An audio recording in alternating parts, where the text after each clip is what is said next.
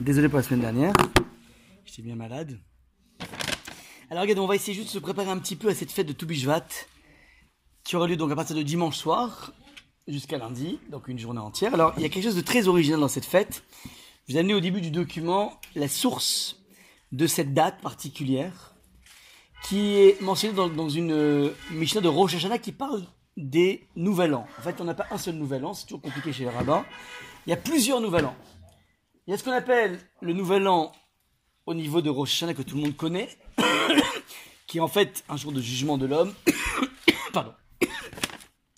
On n'a pas que un Nouvel An des mois, ouais, Nouvel An des mois, qui commence à Rosh Chodesh Nissan. On a un renouvellement de la nature au niveau des arbres qui est à Toubishvat, enfin le 15 Jvat.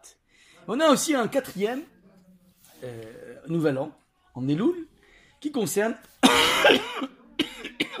les bêtes. Bref, il y a quatre époques dans l'année où on va déterminer une date d'exercice. Jusque-là, donc, si vous voulez, c'est ce qui avait été mis en place. Ça veut dire que lorsqu'on a besoin de pouvoir déterminer la quantité, le chiffre d'affaires que j'ai fait dans le domaine de l'agriculture, alors, au même titre qu'il existe un exercice fiscal, N et N-1, N plus 1, voilà, qui finit en général au 31 décembre, pour certaines, certaines boîtes, en général, c'est plutôt au 31 mars, de mémoire, ouais. Clôture des comptes. Pardon. Septembre, ouais. Pardon. Alors voilà. On a, si vous voulez, une, euh, une sorte de, de date butoir qui te permet de déterminer un fruit qui serait né après le Toubishvat, qui aurait éclos après le Toubishvat, dont le bourgeon serait apparu, fait partie de l'exercice N plus 1. Celui qui est avant fait partie de l'exercice N plus 1, ce qui nous permet de pouvoir clarifier exactement ce que j'ai pu garder. Ça, si vous voulez, c'est cette date butoir en question. Maintenant, à cette date butoir, qui vient juste nous donner une sorte de nomenclature, c'est greffer une fête. Les Juifs ont décidé de faire la fête. C'est-à-dire que on a tout un cérémonial que vous Ça connaissez. date quand même, si c'est. Alors, y a pas de- là, là, je parle pas de fête. Ah, mais c'est pas. Ah, Ah non, ça c'est une date qui est marquée dans la Torah, une date butoir. Mais ce qui est important, c'est que la fête, elle, n'est marquée ni dans la Torah, ni, ni une institution des Chachamim. En général, à chaque fois qu'il y a de la fête, en général, chez les Juifs, bon, à part chez les Tunisiens, je parle pas de ça, mais à chaque fois qu'il y a une fête, soit tu as une source toraïque, soit tu as une source rabbinique. Toraïque, alors c'est hyper simple. On a Rosh Hashanah, Kippour, Sukkot, Shavuot, Pessah, ouais, tout classique. Maintenant, les Chachamim sont venus superposer des fêtes, comme par exemple Purim, à l'issue d'un événement particulièrement fort au niveau historique, qui va concerner les générations à venir. Donc on institue une fête avec tout un accessoire de mitzvot, une lecture de la Megillah pour Purim, Hanouka on va allumer des nérotes, ça c'est les Chachamim qui sont venus euh, mettre ça en place. Donc il y a toujours une source de rabbins qui mettent en place quelque chose. Et là c'est hyper original tout Bishvat. Ni la Torah ni les rabbins n'ont mis en place quelque chose. Ce sont les peuples qui s'est mis à faire un cérémonial pas possible avec dégustation de fruits comme on connaît aujourd'hui, les fruits les plus exotiques, au niveau de cette fête. Maintenant, On sait pas qui a commencé. alors, ça a commencé par un par, par, par- c'était une sorte de coutume qui est née du peuple, ouais, qui n'avait pas de source effective. Alors ça c'est donc c'est un petit peu extrêmement bizarre. Et il faut s'interroger d'où provient. c'est- Si tu fais une fête, c'est-à-dire que tu as une joie exprimée ici. De quelle joie s'agit-il? Ça veut dire et c'est une joie qui est tellement importante, qui se cristallise dans une fête. Elle est tellement importante qu'on a, c'est devenu maintenant un cérémonial. On a ôté le jour de, de, de. Il n'y a pas de Tachanoun. Du coup, les, enfin, la, la halakha a suivi, si vous voulez, ce mouvement populaire. Ouais, et après les gilets jaunes, on a les gilets verts. Euh, Chazé Shalom, hein, je rigole. Une blague, ouais, Chazé Shalom. Non, Je vais me faire euh, crucifier sinon. Salut, ouais. Bienvenue. T'as donné, ta corde de rappel et ton casque pour euh, le prochain Pour monte? Non. Bienvenue, servez-vous. Donc il faut essayer de comprendre d'où provient cette joie spontanée. Qu'est-ce qui, est, tellement joyeux à ce, moment-là? Alors, deux pistes pour l'instant. La première, c'est qu'en fait, le peuple juif, depuis déjà euh, moins 596 avant Jésus, on a été expulsé de notre terre, le temple détruit. Ça n'a duré que 70 ans, c'est pas énorme. On est revenu sur la terre seulement en plus, 80 en plus 70 après Jésus. On se refait bananer par Titus. On se retrouve comme ça déporté. On se retrouve sans temple, sans terre. Et donc le peuple juif a passé la majeure partie de son temps à l'extérieur de sa terre. Ouais. lorsque dans la vie tu passes ta vie à côté de tes pompes, tu as besoin d'un ancrage, tu as besoin de retrouver un lien. En tout cas, de ne pas perdre ce lien essentiel. Étant donné que le jour de Toubishvat va déterminer exactement ton chiffre d'affaires, c'est-à-dire ce qui t'appartient et ce qui ne t'appartient pas, parce que vous savez que tout, au niveau des fruits qui poussent jusqu'à aujourd'hui sur terre d'Israël, ils sont tous soumis à un prélèvement, à des taxes. On a ce qu'on appelle quatre taxes qui s'appliquent sur les fruits d'Eretz Israël. La première, c'est ce qu'on appelle la Troumagdola. On va prendre un exemple chiffré pour que les choses soient assez claires. Restons dans le registre de la comptabilité. Imaginez que vous ayez réussi à extraire de votre champ de blé la quantité de 100 kg plus 100 grammes. Pourquoi j'ajoute un gramme Après la Torah, première des choses, le gramme en question, c'est-à-dire cet epsilon, 100 kg plus epsilon, cet epsilon en question, il est réservé au Cohen. Donc toi, Israël, je m'appelle M. Ben Soussan, j'ai un champ de blé. Première des choses, je m'occupe du Cohen. Eux n'ont pas de terre, ils n'ont pas le droit d'avoir de terre. Alors on va subvenir à leurs besoins. Première des choses, il reçoit un gramme. Il me reste netto, sur mes 100 kilos, un gramme, il me reste 100 kilos. Sur les 100 kilos, je prélève 10%, c'est-à-dire 10 kilos, que je donne ensuite au Lévi. Le Lévi récupère 10 kilos. Le Lévi lui-même, on appelle ça le Maaser la première dîme. Le Lévi lui-même, ayant reçu, reçu 10 kilos, va prélever lui-même 10%, ce qu'on appelle la Troumat Maaser, c'est le prélèvement du Ladim. Donc c'est la dîme de la dîme. C'est-à-dire, il va donner 1 kilo à qui au Cohen. Donc bilan des courses, le Cohen se retrouve avec 1 kg plus 1 gramme. Le Lévi, il se retrouve avec 9 kg. Le Israël, il ne reste plus que 90 kg. C'est bon? Plus que. Plus que. Ah, plus que, attends, c'est ton boulot. T'es marrant. Hein. Tu dis pas ça sur le fisc, hein Ah, d'accord. Maintenant, c'est pas tout. On va pas s'arrêter là. Tout ce qui est au-dessus de 100 kg, ça va au Cohen? Non, non, non, non, non, non, non, non, non, non, j'ai dit. 100, Non, non, ça veut dire, on peut se cantonner de donner, d'après la Torah au Kohen, un epsilon. Ah, chita echat poteret ça veut dire un grain de blé rend quitte tout le, le tas. Alors, ça, c'est la Torah. Maintenant, les Kharamim sont venus cadrer ça parce que sinon. Ah, ils n'avaient rien. Ouais, sinon c'est dangereux. Ils mangeaient de la viande sinon. Non, sinon ils avaient, ils avaient un chita, ils avaient une chita. Donc, il y a, euh, comment dire, il y a euh, deux prélèvements possibles. En général, on donne un sous-centième, 1 60e pour les radins. J'ai voulu éviter le 1 60e parce que sinon c'est compliqué à calculer sur 100 kilos. Ou bien, ça c'est N Ra'a, c'est celui qui est, comment dire, qui est radin. 1 cinquantième donc 2%, celui qui est normal. Et 1 quarantième celui qui est magnanime. On va dire le magnanime, il donnait 1 quarantième de sa production. Donc, euh, bon cœur. Bon cœur. Généreux. Quelqu'un de généreux, il donnait 1 quarantième Ouais. Donc maintenant, ça c'est au niveau des Chachamim. Bonjour, ça va? De folie, fantastique. Non, surtout le siège, non, j'ai bien aimé. Avez très bien fait de déménager pour le siège. Donc, ça c'est le, le point. Maintenant, on n'a pas fini. Il reste 90 kilos dans la main du Lévi, 90% donc pratiquement dans la main du Lévi, du, pardon, du, Israël de Monsieur. Ben Soussan, ensuite, il va prélever ce qu'on appelle le Maaser Sheni. Le Maaser Sheni, c'est-à-dire la deuxième taxe, c'est-à-dire encore 9 kilos, donc il ne lui restera plus que 80 kilos. Alors, il a deux destinations possibles. Soit pour les pauvres, il va trouver des pauvres, hein, euh, le peuple juif, soit ce qu'on appelle le Maaser, le Maaser Sheni. Alors, il va être tenu deux fois tous les 7 ans de récupérer donc sur ces 9 kilos en question. il doit monter à Jérusalem pour les manger. On oblige n'importe quel juif du monde, en tout cas en Israël, à avoir un contact régulier, deux fois tous les sept ans, à part les fêtes de pèlerinage, de monter à Jérusalem pour venir s'imbiber des gens bien, des gens grands. Parce qu'à Jérusalem, tu que des Kohanim et que des Lévim, tu que des gens qui sont concernés, concernés par le fait divin, qui sont en connexion avec Hachem. Et lorsque tu côtoies des gens qui sont connectés avec Hachem, ça te donne envie de grandir, ça te donne envie de. ça te donne une velléité de grandir, de faire émerger la partie euh, sublime qui est à l'intérieur de toi. Et donc tu devais aller prendre ce blé et le manger spécifiquement à Yerushalayim. Vous allez me dire, attends, je comprends pas. J'habite à Beersheba.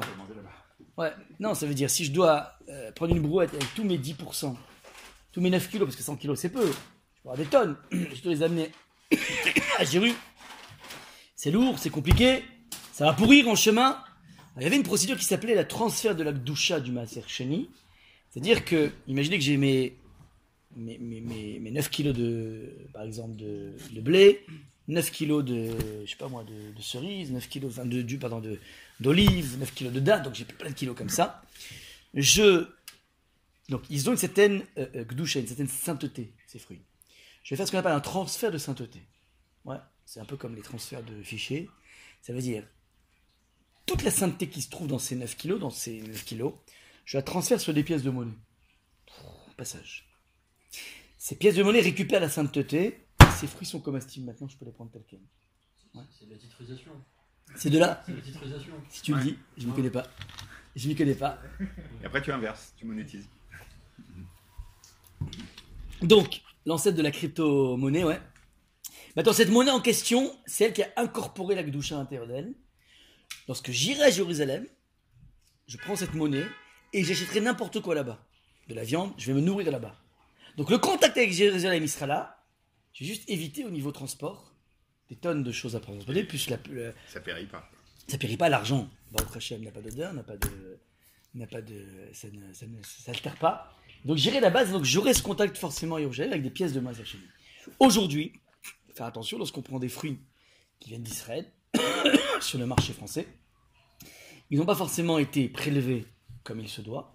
Donc il y a une procédure qui est marquée dans le Patachiliao qui nous demande justement de, sur les avocats par exemple, Ouais, les avocats, les oranges de Yafa, les pamplemousses, les trucs, il y a beaucoup de choses qui viennent de marché. Alors, Baruch Hashem, le BDS n'a pas, n'a pas réussi à imposer sa loi. En tout cas, il faut être vigilant, être capable de prélever ce maaser, parce qu'en fait, c'est encore d'actualité. Donc ça, c'est un petit peu ce qui se passe aujourd'hui. Pas le alors. Comment? Pas le. Ah, tu voulais, toi, tu veux récupérer. j'essaie de savoir. Parce qu'en fait, personne, on ne sait pas vraiment, pas. on, on sait pas vraiment ce qu'est un Lévi. Demandez une tête de comme ça. Comment quand vous achetez en France des produits qui viennent d'Israël, Ouais. il n'y a pas eu de prélèvement déjà Pas sûr. On a, on a un doute. On a un doute qu'à l'exportation, il, il fasse ce qu'il faut au niveau prélèvement. On n'est pas sûr que les grandes centrales qui se vouent à l'exportation respectent comme il faut la halakha. C'est pas sûr.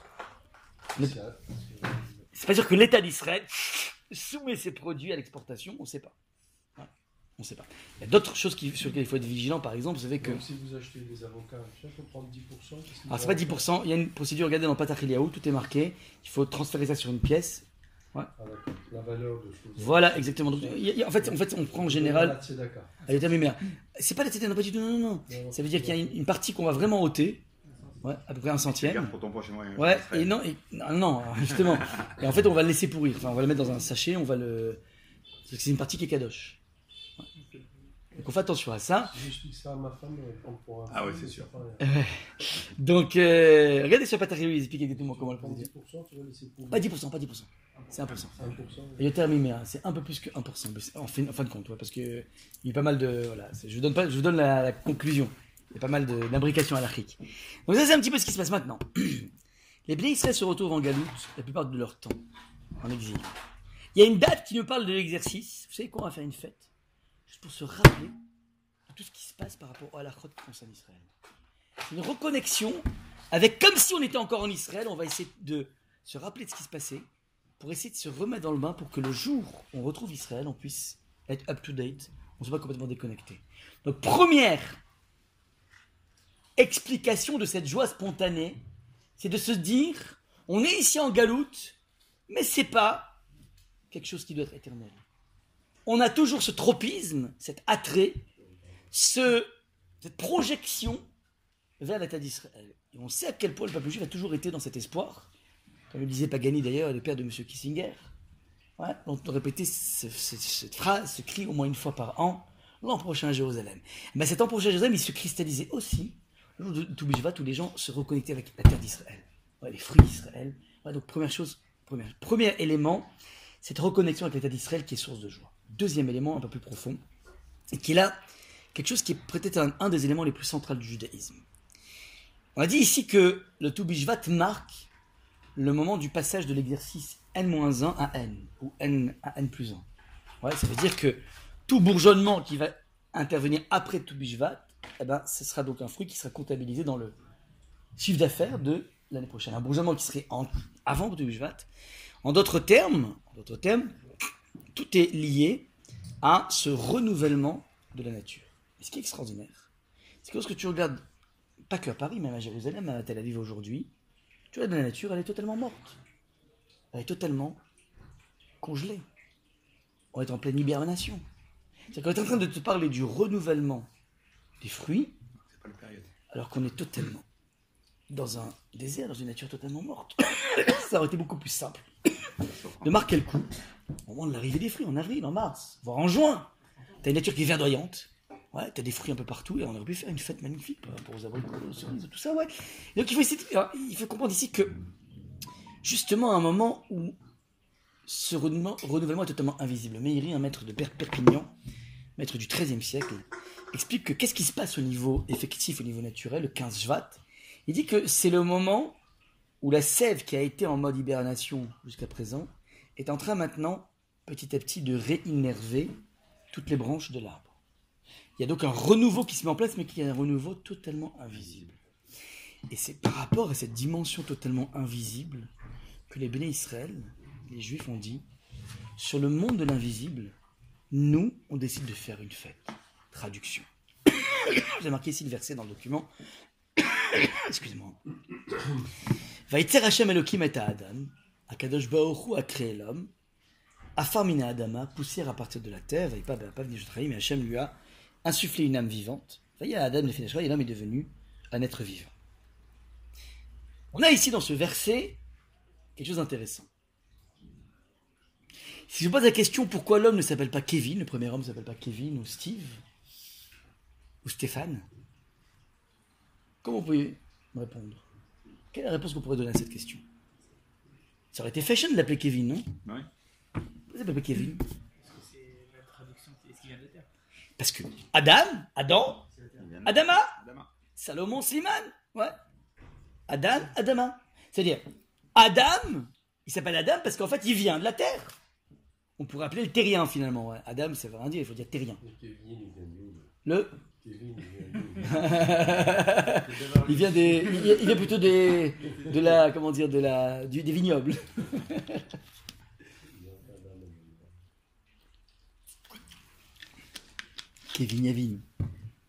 Donc maintenant, on a compris ici, Adam, Adama. Ça veut dire, la Torah a besoin de te spécifier que l'homme s'appelle Adam en fonction de sa constitution. Mais on pourrait poser la question, mais attends, il a, une constitution duelle, l'homme. Il n'est pas que Adama, il est aussi Nefesh. Nefesh, c'est-à-dire l'âme. Il y a une partie effectivement charnelle chez l'homme, mais il y a aussi une partie spirituelle chez l'homme. Donc pourquoi, pourquoi privilégier une des deux constitutions de l'homme? Il a deux constituants. Ouais, c'est un hybride l'homme. Une constitution charnelle, une constitution spirituelle. Donc pourquoi tu vas l'appeler en fonction de la dimension la plus charnelle, la moins, la moins noble. Adam Adama, ouais. Alors, l'élément de réponse est le suivant. C'est qu'en fait, il y a une similitude entre l'homme et la terre. Quand tu regardes la terre, une étendue de terre comme ça, du sable, eh ben, tu peux voir ici quelque chose de totalement figé, de totalement mort, de totalement fossilisé. Et ce qui est assez extraordinaire, c'est que la terre renferme en elle des ressources inédites, inouïes, insoupçonnées, mais il suffit de planter une graine. Plus que ça, cette graine, tu vas la, tu vas bêcher la terre. Tu vas inonder cette graine. Donc tu la fais passer par toutes les stades de mort. Elle va rentrer dans un stade de putréfaction. Et ce n'est qu'après cette putréfaction que d'un coup, jaillit, comme vous dites très, très justement, une création. Ça veut dire, il y a dans la terre quelque chose d'assez miraculeux. Alors c'est vrai que nous, malheureusement, on n'a pas de contact avec l'agriculture. Ouais, tous, euh, comment dire, les représentants du monde du secteur tertiaire, du secteur quaternaire, on ne sait pas c'est quoi l'agriculture, mais BMET, BMET, quand tu observes un peu ceux qui ont eu la chance de faire du jardin, quoi, de jardiner, de cultiver leur jardin pour de bon, ouais, ben, c'est des personnes qui peuvent accéder à la Emouna. C'est quelque chose de complètement incroyable de faire passer une graine par toutes les stades de la mort et de voir cette résurrection. C'est quelque chose d'assez incroyable. ouais. Donc, ça, il y a quelque chose d'assez magique là-dedans. Eh bien, on te dit que l'homme, c'est pareil. Tu peux voir un homme qui est totalement, a priori, fossilisé, en mode hibernation. Qu'est-ce que je, qu'est-ce que je vais tirer de lui? Rien du tout. Toujours le même. Toujours la même chose. toujours aussi grincheux, toujours aussi ci, toujours aussi envieux, toujours Je peux porter un regard figé sur l'homme. Il y a quelque chose d'incroyable ici, non L'homme, c'est Adama. L'homme, il renferme en lui quelque chose de grandiose. Il y a une irruption qui peut se mettre en place, il suffit de réveiller les parties les plus inédites, les plus nobles de lui. Ça, c'est en fait l'idée euh, maîtresse. L'homme, c'est Adama, parce qu'en fait, il renferme en lui un potentiel absolument gé- gé- génial. Et ce que j'ai toujours été ne pourra jamais me définir. Parce que je peux toujours mettre en place une irruption. Je peux toujours mettre en place dans ma vie quelque chose qui fait que du jour au lendemain, je change de façon drastique. Ça, c'est la dimension essentielle. Et c'est ça, en fait, qu'on vient fêter dans le regard qu'on porte sur la nature. Parce qu'en fait, ce n'est pas qu'un regard qu'on porte sur la nature, mais aussi sur la nature humaine. Et c'est ça, en fait, qui justifie cette loi maintenant. Je l'ai mis ici dans le document. Ouais, cette remarque magnifique du Maharal de Prague, il dit c'est en fait une des différences entre l'homme et l'animal. Tous les philosophes veulent essayer de décrire, de poser, de d'asseoir, si vous voulez, cette différence radicale qui existe entre l'homme et l'animal. Tout le monde se pose cette question, les penseurs. Ouais. Le Maharal va euh, résumer ça à, cette lecture magnifique du terme de la Torah pour parler de la Behema. Behema, c'est la bête. Ouais. Le Maharal décompose Behema en Bama. Bama. En elle, ma la question. Ça veut dire, en elle, il y a tout, il y a quoi? Il y a le quoi C'est-à-dire que la bête, elle est exactement ce que tu vois. Elle ne trompe pas. Il n'y a pas une partie cachée chez la bête. Il n'y a pas une face profonde chez la bête. Bama. Ce que tu vois, c'est ça. L'homme, Adama et Damé. Il y a Adama et Damé veut dire je ressemblerai à Elion. Tu peux pas dire chez l'homme ce que tu vois, c'est ce qu'il est. Ah, il a toujours été comme ça. Ah, c'était un jaloux, il a toujours été jaloux. Non, non, non. Ça, c'est un regard bestial sur l'homme.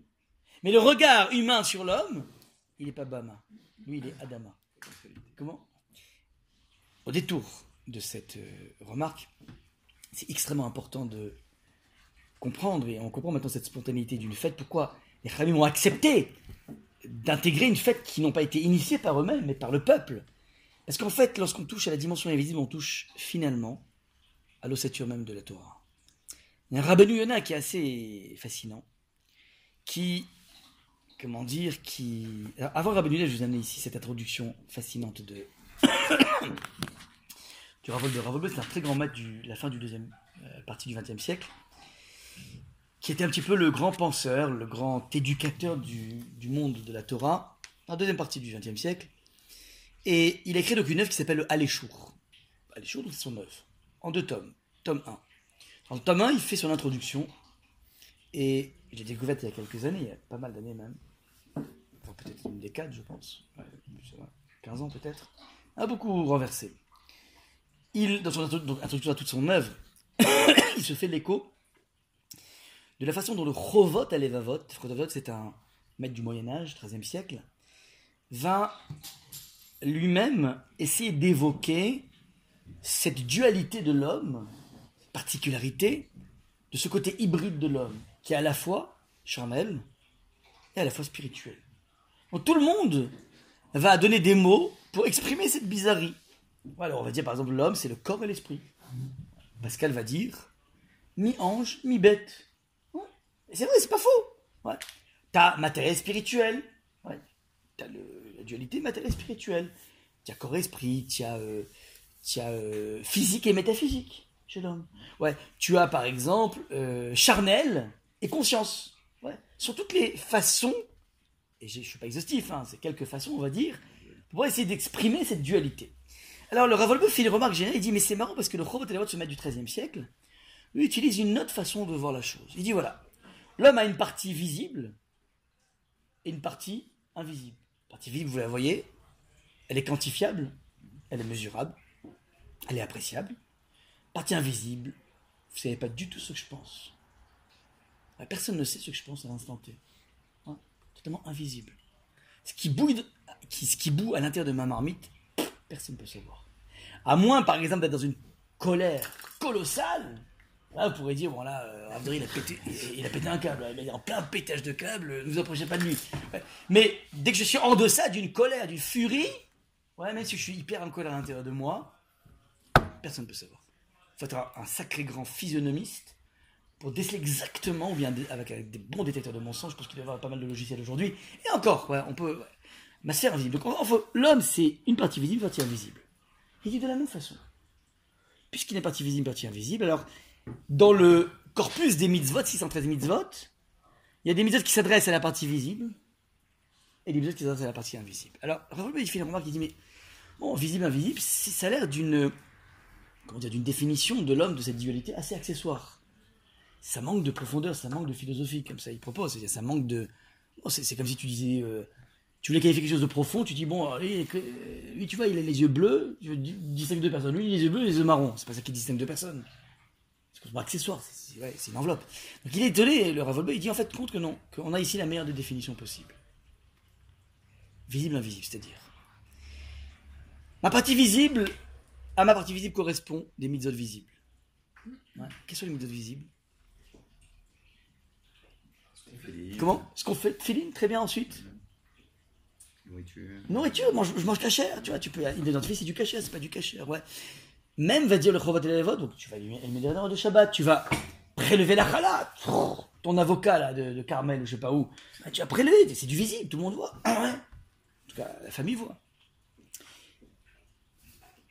Tu fais tes fila. Ouais.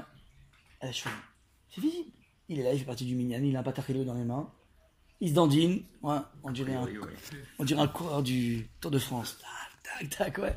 Euh, C'est visible. Alors, c'est quoi l'invisible? C'est quoi les midotes de l'invisible? Les midotes, c'est-à-dire?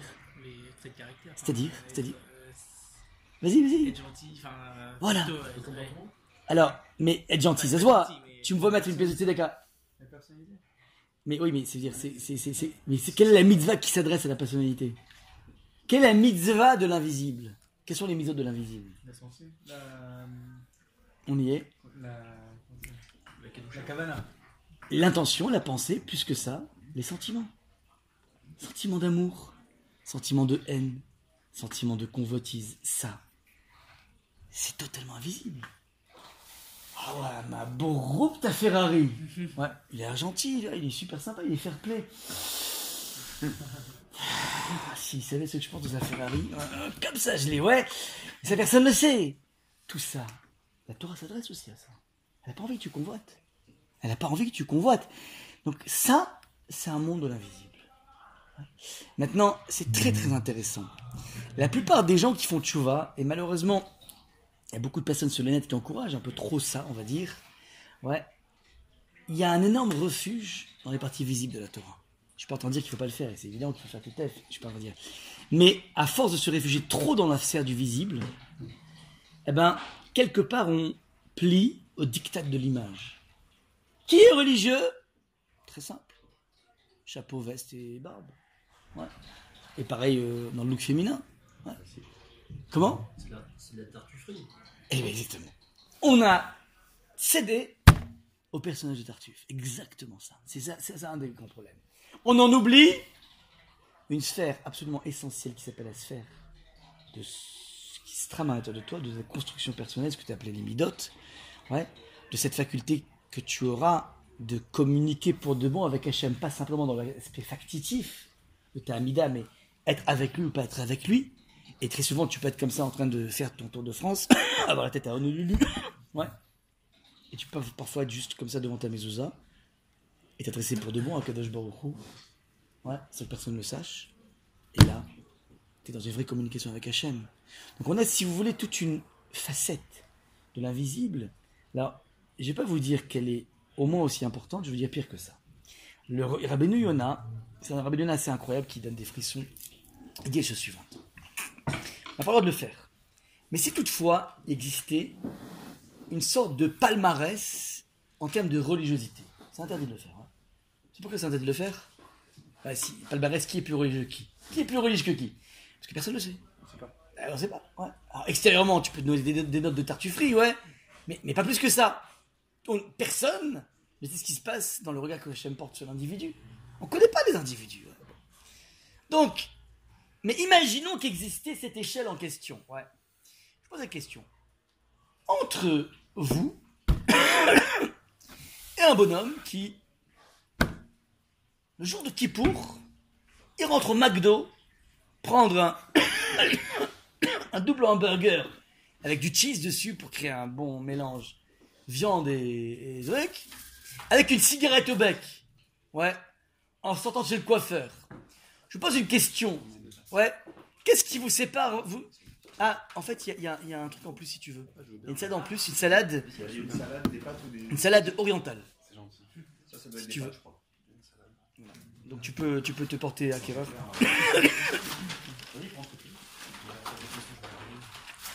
Nous, nous lançons les OPA sur le, sur les repas. Donc, je vous pose des questions. On est à combien d'années-lumière de cette personne? La personne qui va, le jour de Kippour, rentrer au McDo avec une cigarette au bec, ouais, en train de se prendre un- je sais pas comment ça s'appelle, un big hamburger avec du fromage. Tu dis, bon, on est aux années-lumière, les mecs. Complètement à l'ouest, le bonhomme, ouais. Ouais, D'accord Maintenant, ouais. Ça, c'est votre différence, donc il y a vous et lui.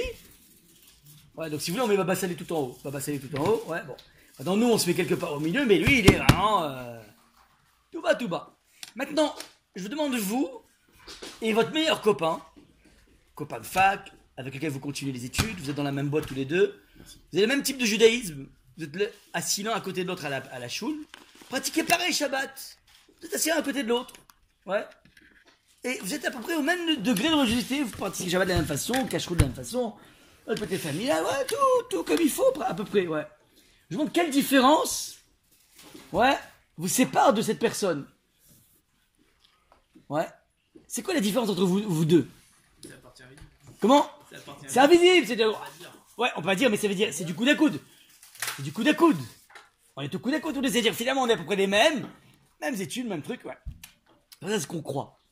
Nous dit le, le rabbin Yona que la différence qui te sépare de ton copain, elle est infiniment plus grande que celle qui te sépare du mec complètement à l'ouest. Ça, veut dire, attention, je suis pas en train de dire que, du coup, ouais, bon. Fumer qui pour ou pas, non, reste chez Je parle une fois qu'on respecte. Ouais. C'est une forme de placement. Non, écoute-moi. Il te dit, c'est juste pour te faire prendre conscience que plus tu rentres dans la sphère de l'invisible, plus l'échelle elle change, elle devient exponentielle. C'est-à-dire, il y a une échelle qui concerne pratiquer ou pas pratiquer. Ouais. Et évidemment, il y a des lumières du mec qui fume qui fume qui pour, c'est vrai. Mais une fois que tu rentres dans le même niveau de pratique, de pratique, la différence, elle va se jouer dans la sphère de l'invisible. Ça veut dire, vous êtes tous les deux la choule. Bon, si tu vas. Non mais non mais tu vois, non mais oui, mais, mais la différence, elle, elle- elle- elle est. Non, mais même pas. Deux élèves, je te parle. Vous êtes tous les deux la mida. Ton copain, ton meilleur copain, t'as la choule avec lui. Vous êtes un, ton frère jumeau, ouais. Vous êtes à la choule avec lui. Maintenant, toi dans la tête fila, tu fais des efforts énormes pour te concentrer, pour arrêter de penser à autre chose, ouais. Ouais. Et pour arrêter de penser à la prochaine blague que tu vas raconter juste après, pendant la créateur et compagnie, tout ce qu'on fait, ouais, de façon générale, ouais. Donc, toi t'es là. Et lui, il fait pas cet effort. Votre différence, elle est colossale. Elle est gigantesque. Ouais. C'est-à-dire, dès que tu rentres dans la sphère de l'invisible, tu es en train de rentrer dans l'univers des jackpots.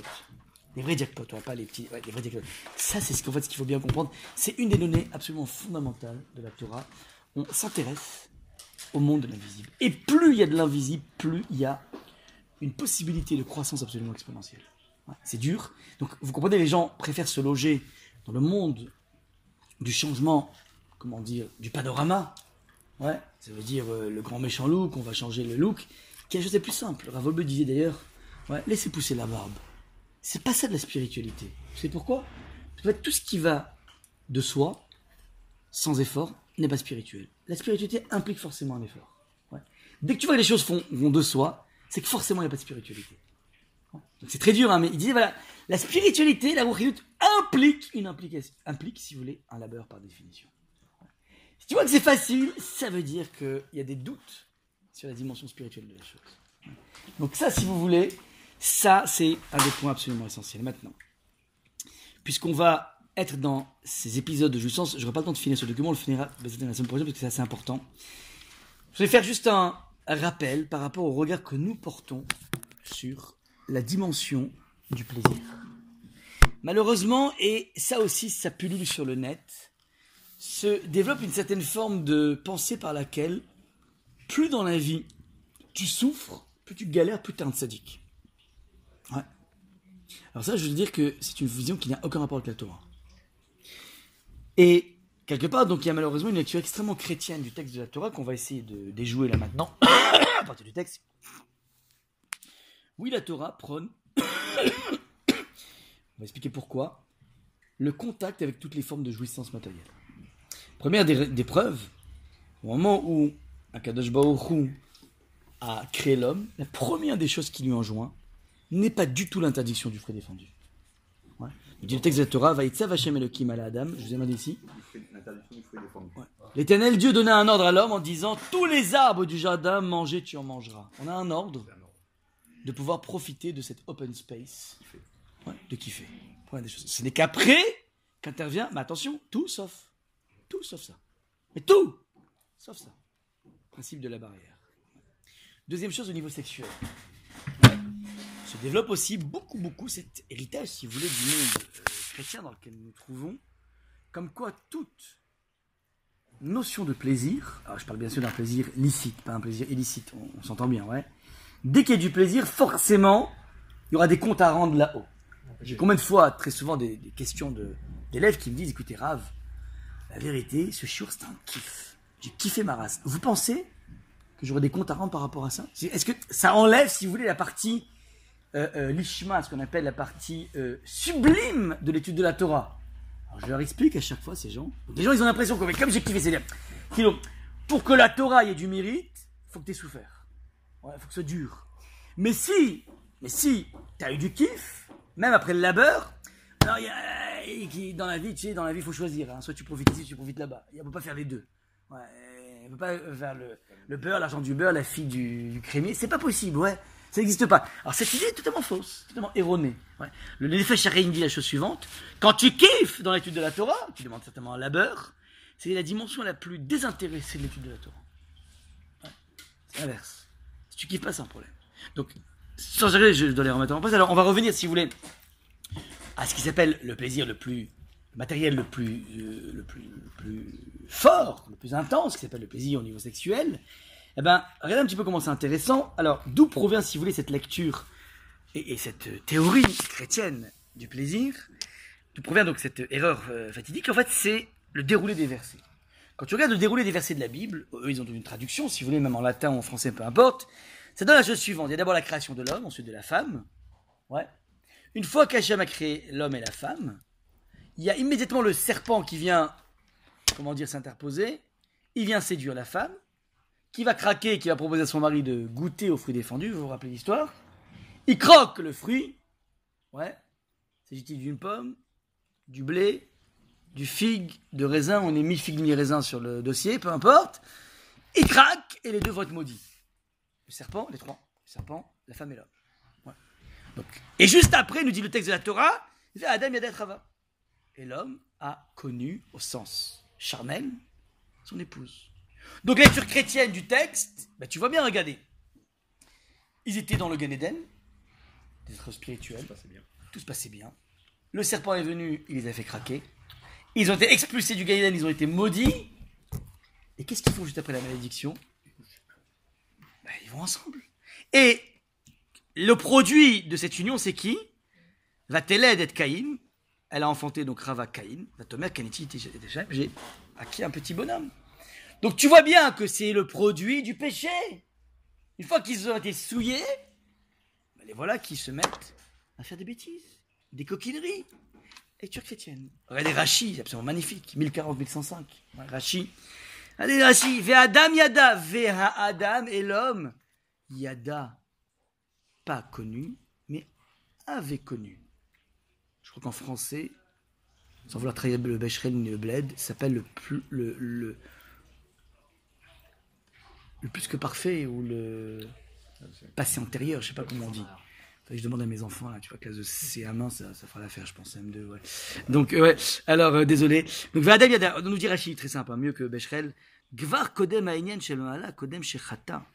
On dit Rachid, attention, ce passage, il est anachronique. C'est bien avant qu'ils aient fauté, et bien avant qu'ils aient été expulsés du Gaïden, et. Et de la même façon, la grossesse et la naissance de Caïn se sont passés dans le milieu du Gan Eden, dans un monde avant la faute, avant la souillure. Ça veut dire avant la souillure, l'homme a une union charnelle avec son épouse. Ça transforme totalement la perspective de l'union charnelle entre un homme et une femme. Ça, c'est de là que jaillit, si tu veux, l'erreur fati- fatidique du monde chrétien, pour lequel nous nous opposons de façon... Il n'y euh, a pas de Bécherel. non, ils n'avaient pas le Vahadam. Vadam Yada. Ils- on va traduire en français. Et l'homme s'était uni depuis longtemps avec la femme. On va revenir sur cette histoire. D'accord? Je t'écoute. L'interprétation chrétienne, c'est que c'est la femme la pécheresse. Ça. c'est aussi. En la femme Ah. est la source du péché. Aussi, ouais, ouais, aussi. qui devient l'objet du péché. Oui, exactement. Ouais, et d'ailleurs, si tu lis bien Rachid, c'est gé- génial. C'est l'homme qui va s'en prendre plein la figure. Après la faute, ça veut dire Hachem va lui dire, Rachid traduit, alors lui il dit, Aïcha il m'a dit, c'est la femme que tu m'as donnée qui m'a fait pécher. Donc lui, euh, rejet, de responsabilité, c'est un truc classique, ouais. Et Rachid dit un truc extraordinaire. Il dit pas rejet, de responsabilité. Il dit, Kan Kafar Betova. Là, il a manqué de gratitude. Il a été ingrat. Mon va expliquer un truc absolument magnifique. Il lui a dit, comment dire, c'est un truc assez magnifique. L'homme a été enjoint en direct, en live par Hachem, tu prendras pas ce fruit. Et il a eu ensuite à le communiquer. Ça veut dire que elle, par rapport à l'injonction d'interdiction, elle est en indirect, elle est en coup franc indirect. Alors, je viens lui dire, J'écris un distinguo entre toi et elle, un delta. Et ce delta, tu peux toi regarder ton épouse en te disant, elle est moins que moi, elle est moins spirituelle que moi. Ouais. Et donc il vient dire, mais tu comprends, tu m'as mis un boulet à mes pieds là, c'est sa faute. Ouais. Il dit non, quel cafard toi. J'ai créé justement un différentiel entre toi et elle, justement pour que tu sois source d'inspiration. Si t'es pas capable de comprendre que le monde est en nuance permanente, on n'est pas des gens égaux, mais on, à quelque chose, on crée des déséquilibres volontaires pour pouvoir sécréter une dynamique, alors t'as rien compris à l'existence du monde. Et donc paradoxalement, paradoxalement, c'est l'homme qui en prend plein la figure par rapport à la faute. Ça veut dire que certes, elle t'a incité, mais si elle t'a incité parce que tu as laissé un champ de liberté, tu n'as pas su être source d'inspiration pour elle. Et donc c'est une lecture aussi complètement inversée de la lecture chrétienne, ouais, classique, la femme, la femme la femme soumise de la chose. Et d'ailleurs, tout est comme ça. Ça veut dire en fait, euh, euh, si tu lis les choses de façon trop sans, sans l'étude, sans rapport de l'étude, alors tu te fourvoies totalement. C'est sur superficiel. Ça, c'est donc le point essentiel. Il y a effectivement un regard par rapport à toute la dimension du plaisir qui est un regard qui est pas simplement de l'ordre de la tolérance, mais de l'ordre de la mitzvah. Je finis juste là-dessus. Désolé d'avoir un petit peu empiété. Ouais. Sur cette phrase du Talmud, on finira, on finira la suite la semaine prochaine. Rabbi Rizkiaou, ouais, au nom de Rav enseigne qu'un homme devrait rendre des comptes de tout ce que son œil a vu et qu'il n'a pas dégusté. C'est Yerushalmi. Tout ce que tu as vu dans le monde, tu es parti dans les îles, euh, dans, la, forêt amazonienne, tu as vu des fruits, tu t'es empêché de les, manger. Des fruits cachés, évidemment, ouais. Enfin, des fruits, ils sont tous cachés, mais il faut juste. Non, il faut juste vérifier qu'il n'y ait pas des. des- ouais, ouais. Eh ben, en fait, pourquoi? Parce qu'en fait, tout ce monde tellement divers, tellement raffiné, tellement nuancé dans les couleurs, dans les odeurs, a été voulu par Akash. C'est qu'Akash avait voulu juste nous donner la dimension fructose d'un fruit. Il aurait pu nous créer des petits soleils verts pour référence à un film que vous connaissez peut-être. Ouais, avec avec Yul Brynner justement, ouais. Ah, pardon, excuse-moi, j'ai confondu avec euh, Moïse. Il y a les cheveux, il y a les cheveux. Exactement, ouais. Razak. Ouais, donc c'est-à-dire, il aurait pu nous donner des petites pilules comme les cosmonautes. Il nous aurait donné tout ce dont on a besoin. Il a créé un monde de sens, un monde de sensibilité, un monde de goût. Justement parce que chaque occasion de plaisir est une occasion de créer un lien avec Akash. Je prends un coca frais qui me désaltère, boum, tiens, c'est génial. J'associe Akash là-dedans. Pas comme une sorte de paiement carte Visa pour pouvoir prendre ta canette, t'es obligé de mettre euh, la pièce. C'est pas une sorte de. Ouais. Comme un papier, un papier. Comme il y a le papier. Le papier du bonbon, ouais. Pour pouvoir manger le bonbon, t'es obligé d'enlever le papier. Alors les gens, ils prennent à bras comme le papier bonbon. Tu, faut enlever le- ouais, tu fais la bras pour pouvoir manger. Non. C'est pour essayer de connecter dans une expérience purement charnelle, qui s'appelle le kiff d'un coca, le kiff d'un bon repas, créer un lien avec Hachem à ce moment-là. Hachem est intéressé de créer ça. Donc il a créé une vague tellement. un monde tellement riche qu'en fait, il est là pour être. euh, pour être. euh, euh, pour être. dégusté. J'ai fini juste cette histoire magnifique. Il y avait un le plus grand Talmid Chacham de la planète, il s'appelait Rav Gedel Nadel. C'est The élève du Chazonish, habitait à Bnei Brak, hein, une personnalité extrêmement originale. Un jour, il était allé marier un élève à New York. Donc, il a pris son Tel Aviv, New York. Et pour revenir, il est, il est passé par Sao Paulo. Alors, ses élèves lui ont dit Bon, tu peux faire des économies, mais tu sais, c'est pas. Tu perds beaucoup de temps en passant par le truc. Alors, les élèves croyaient qu'en fait, ils connaissaient pas la géographie. Ils disaient Mais vous me prenez pour qui là C'est pas compris. Vous savez pourquoi je, je vais à Sao Paulo? Il dit Non. Parce que là-bas, à Sao Paulo, je m'arrête, je fais une escale. non, c'est Rio, ça. Non, tu t'es trompé. Non, non. Oh, il y en a un aussi à Tu as pris pour un rigolo, quoi. Tu vois, que je connais pas. Il y en a un aussi. Ah, Il y a aussi à Sao Paulo. Bon, en tout cas, il dit là-bas, je vais prendre un planeur. Je veux à tout prix surplomber la forêt amazonienne. C'est une forêt qui est aussi grande que la France. Dit tant que j'ai pas surplombé la forêt amazonienne, disait le Rave, il me manque une acception de la grandeur d'Akadosh Baruch. On parle d'un bonhomme qui a fini plusieurs fois le chasse en profondeur. C'est t'habille Ram de Bebrak. Le, grand successeur du Chazonish. Et lui, il dit J'ai besoin d'aller m'imbiber de la beauté de la forêt amazonienne. Ouais. Pour alimenter ma croyance, ma confiance en. Il n'a pas de doute par rapport à ça, mais il alimente ça. Ouais, cette beauté. Ça, ça c'est un petit peu ça l'idée. Ce regard de Char Abechina, cette porte vers l'examen du monde, dans lequel tu peux faire des gains de Emouna absolument fantastiques. Je m'arrête là. La semaine prochaine, on fera, si vous voulez, les cinq, comment dire, gammes de plaisir qui existent dans le monde. Comment on avance par rapport à ça. Hashem, Pour continuer ce cours.